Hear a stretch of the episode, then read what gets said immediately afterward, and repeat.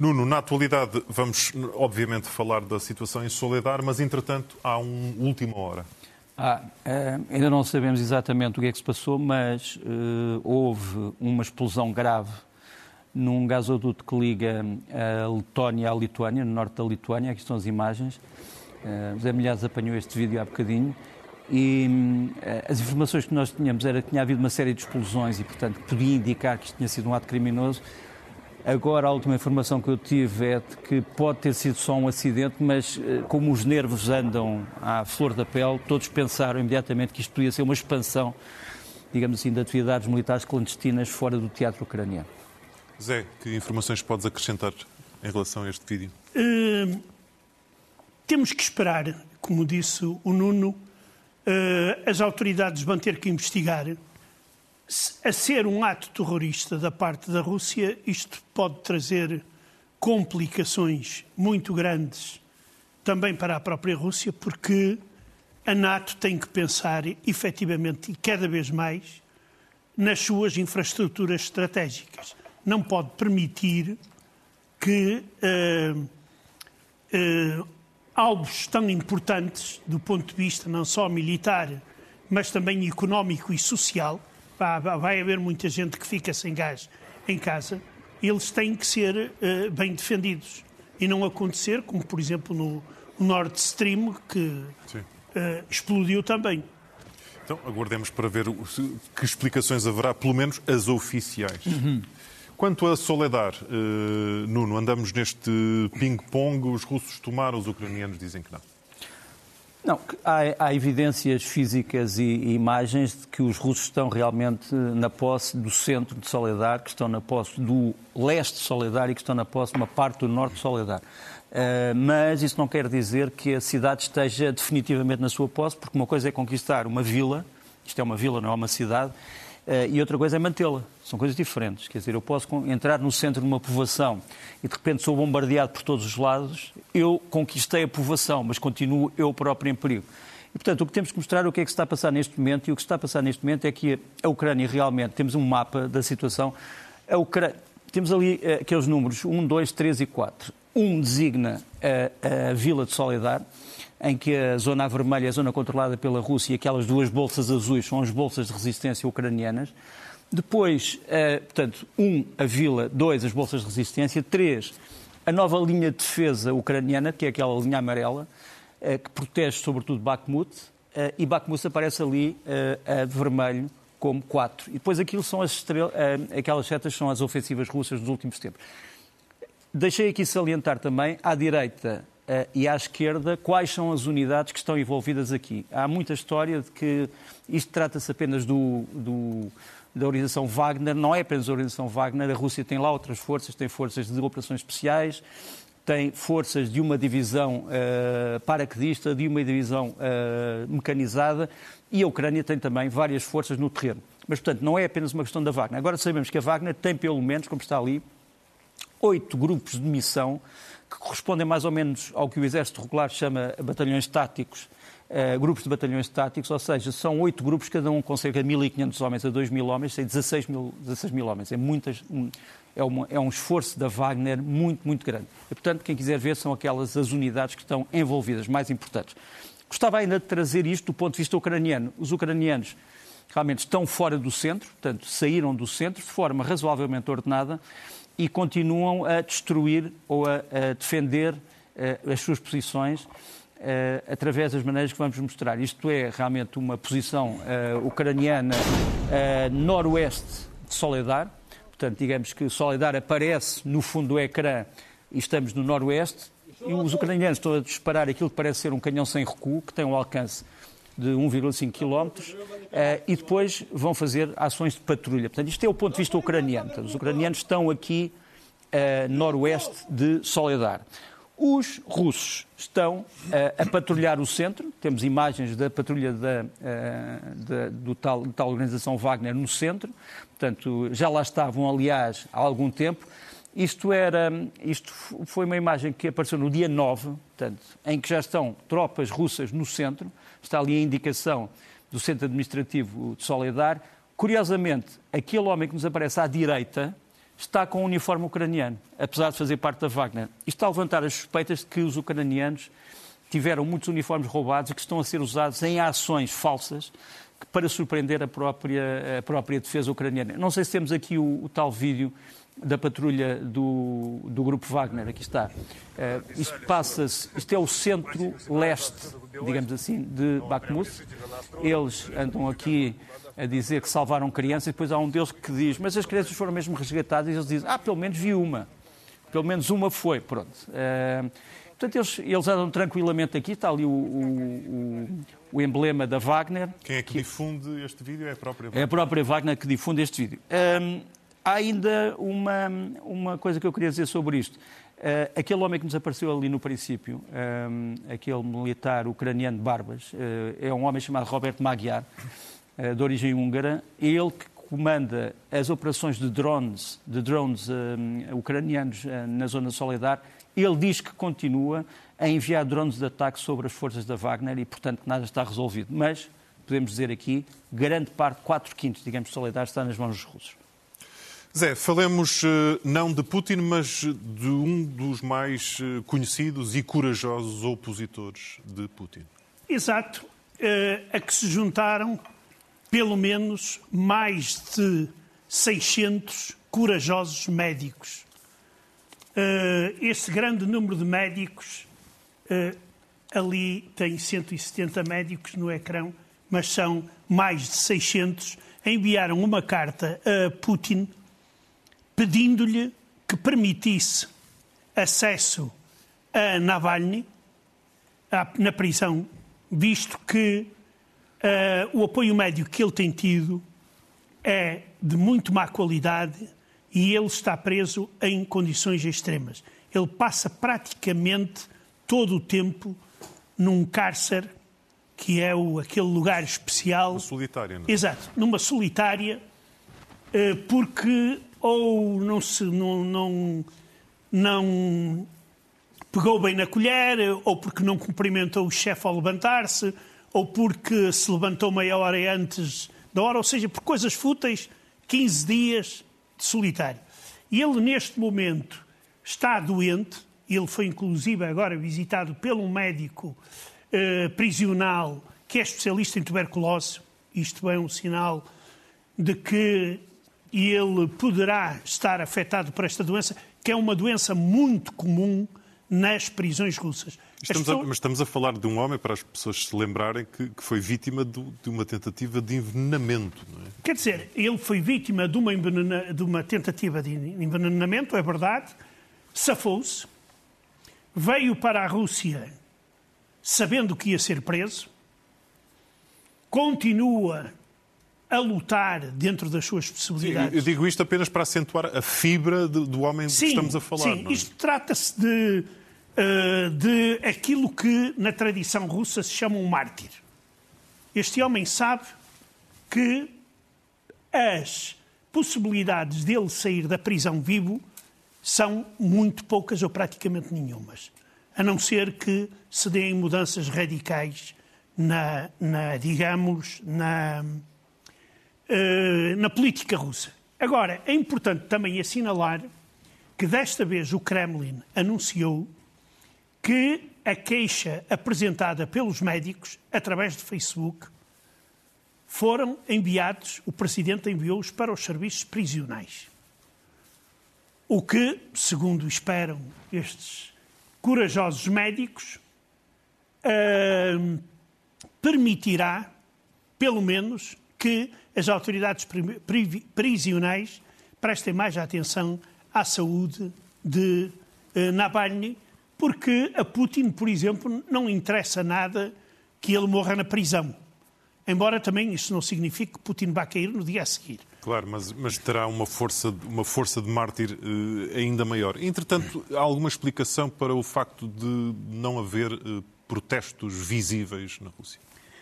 Há, devido à grande máquina de repressão, uh, as pessoas além de serem observadas nas redes sociais, uh, são também alvo de bufos.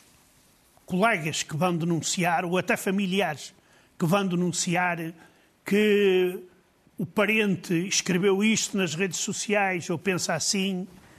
E uh, digamos que uh, neste momento o terror, em termos de, de gerais, continua a travar qualquer tipo de aparecimento de oposição. No entanto, no meio disto tudo, como se diz, como diz o poema de Manela Alegre, que eu volto a citar, há sempre alguém que resista.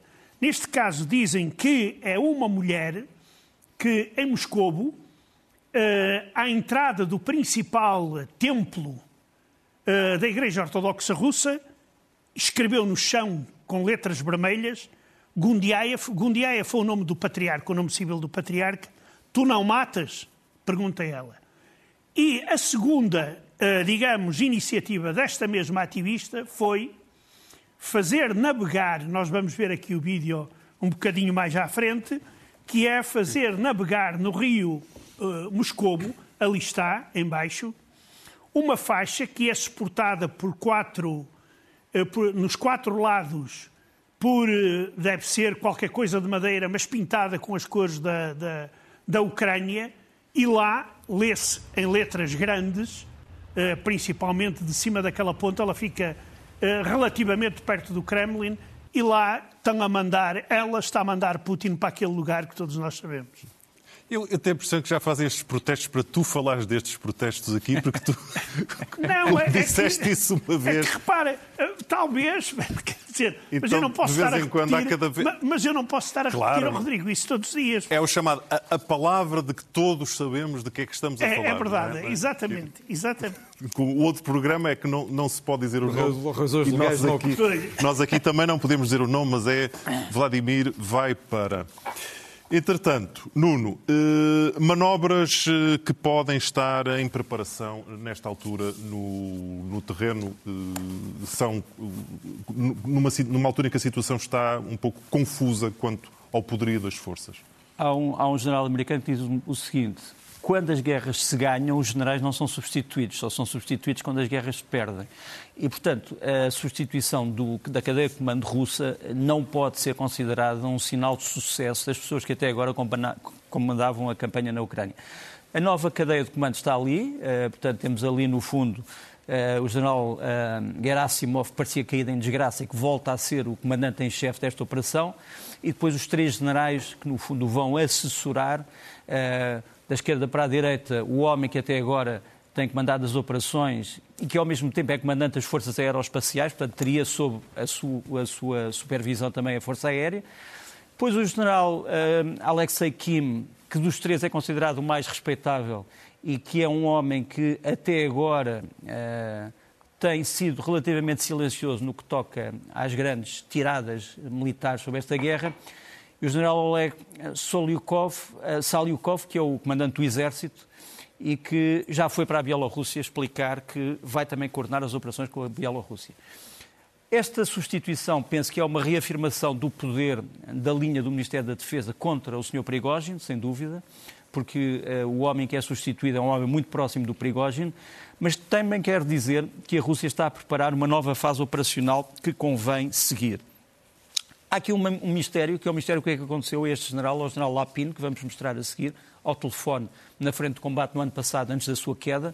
Este homem era o responsável pelo Oblast de Kharkiv e não conseguiu que esse Oblast fosse uh, continuado nas mãos dos russos e, portanto, foi alvo de uma derrota humilhante, mas regressou, aparentemente agora é o chefe de Estado-Maior das Forças Terrestres. Só que há um problema, é que o, o lugar de chefe de Estado-Maior das Forças Terrestres não existia, nunca existiu.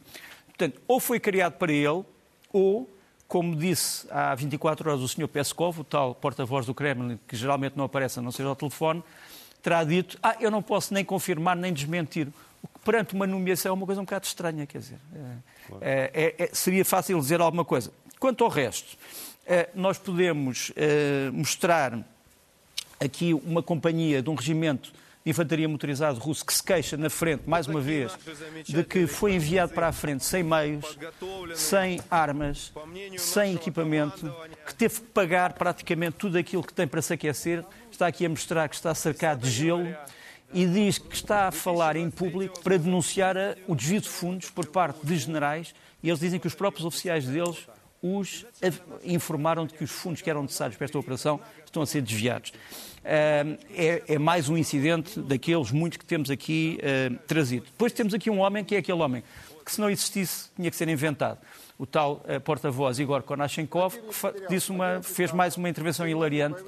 Como sabe, os Estados Unidos decidiram enviar para a Ucrânia cerca algumas dezenas de veículos blindados Bradley.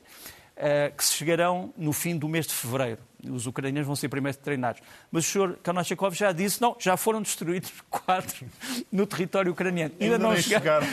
Ainda, ainda não, não chegaram e já demos cabo Portanto, este homem realmente, se não existisse, tinha que, ser, tinha que ser inventado e não serve muito, penso eu, os propósitos do Estado-Maior russo. Por fim, os ucranianos estão convencidos que nos próximos dias vai haver uma nova ofensiva com mísseis e com drones contra várias cidades ucranianas e preparam-se, quer com recepção de novos mísseis, quer com armas que nós achávamos que já não existiam desde a Primeira Guerra Mundial. Estas são as metralhadoras Maxim. Uh, o meu avô na Primeira Guerra ainda combateu com estas metralhadoras. Estas metralhadoras estão agora a ser usadas uh, por uma companhia uh, de defesa territorial para destruir drones. Uh, são metralhadoras muito antigas, mas foram renovadas, e este é um grupo especial que é constituído por um antigo barbeiro, um antigo engenheiro geodésico e um antigo pequeno comerciante que agora são apontadores de metralhadoras Maxim para destruir deve drones. Haver, deve haver milhares destas histórias. Sem dúvida. Vamos saber sem dúvida. terminar a guerra. Mas aqui é um bocadinho whatever works, não é? Sem Tudo dúvida. funciona para se defenderem.